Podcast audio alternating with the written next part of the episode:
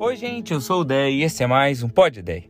Lá em Atos 15, anos depois de Jesus ter ressuscitado e subido aos céus, acontece um conflito bem peculiar entre aqueles que faziam parte da igreja. Deu treta.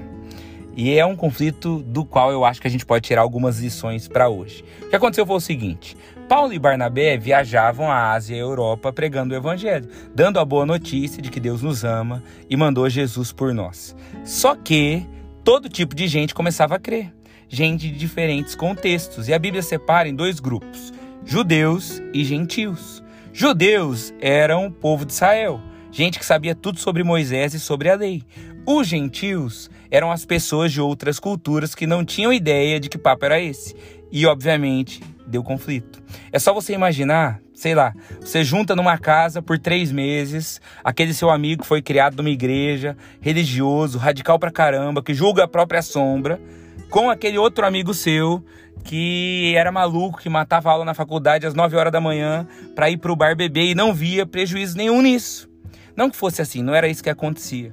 Eu só estou dizendo que eram culturas diferentes. Se a gente briga com o nosso melhor amigo viajando por duas semanas, ou com o nosso cônjuge, porque ele quer dar Tilenol para o filho e você quer dar Alivium, porque foi criado assim, imagina a dificuldade de administrar esse povo tão diferente no mesmo lugar. Então, primeiro de tudo, conflitos são normais. Não ache que a discordância significa que você escolheu errada companhia. Não é isso, faz parte do processo. Deus queria esse povo unido e com certeza na sua vida tem gente que discorda de você e é muito importante. Agora, de onde veio exatamente essa treta de Atos 15, essa briga? Aconteceu o seguinte: os judeus que tinham virado cristãos lá na Turquia estavam ensinando que os gentios, as pessoas que não eram da origem judaica, para serem salvos, precisavam ser circuncidados, assim como manda na lei de Moisés. Não bastava Jesus, tinha que fazer a circuncisão. A intenção deles era boa porque eles estavam preocupados com a salvação dos demais. Porém, no entanto, todavia, estava errado. Era um retrocesso, porque o que salva é crer em Jesus e não a circuncisão. Eles estavam trazendo o que era velho da cultura deles para o novo momento. Cuidado para você não fazer a mesma coisa. Esse teu jeito ciumento era da sua velha versão, não começa de novo. A reclamação constante da vida tinha ficado lá em 2021. Não volte com isso ter que queimar alguém com todo mundo para se defender é algo de antes de você entender que Deus é o seu escudo. Você não precisa mais repetir esse comportamento. Continuando. Daí, Paulo e Barnabé discutem com esses judeus cristãos, combatendo esse pensamento. Eles falam: Ó, oh, não está certo isso. Só que eles chegam numa conclusão. Foi resolvido, a Bíblia diz, que a questão deveria ser levada a Jerusalém para ser perguntada aos apóstolos e presbíteros de lá. Ou seja, Pedro, Tiago e companhia. Em outras palavras, não botaram fé em Paulo e Barnabé. Recorreram para a próxima instância. E eu imagino que tenha sido frustrante. Imagine que você explica todo o seu ponto de vista para sua esposa ou para o seu marido. Ele termina de te ouvir e diz: seguinte, Vamos perguntar para um terapeuta quem é de nós que está certo. Ou então você explica para o cliente uma questão e ele te diz: garoto ou garota, deixa eu falar com seu chefe. Entende o que aconteceu? Só que Paulo e Barnabé não se importam. Por quê? Porque faz parte do processo de credibilidade deles, inclusive. Não é uma ofensa pessoal, é a oportunidade de atestar a sabedoria que eles já tinham e principalmente era a oportunidade de resolver a questão. Não permita que o seu orgulho impeça você de viver processos e crescer. Aceite a terapia de casal. Aceite a mentoria que te ofereceram. Aceite fazer aquele curso online que te recomendaram como uma indireta, mas que talvez faça sentido para você.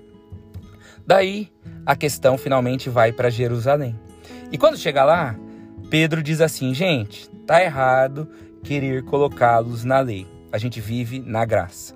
Não vamos colocar sobre os gentios o jugo pesado que nem nós suportamos. Atenção com isso, que nem nós suportamos. Cuidado para não passar para frente pesos que nem você aguentava.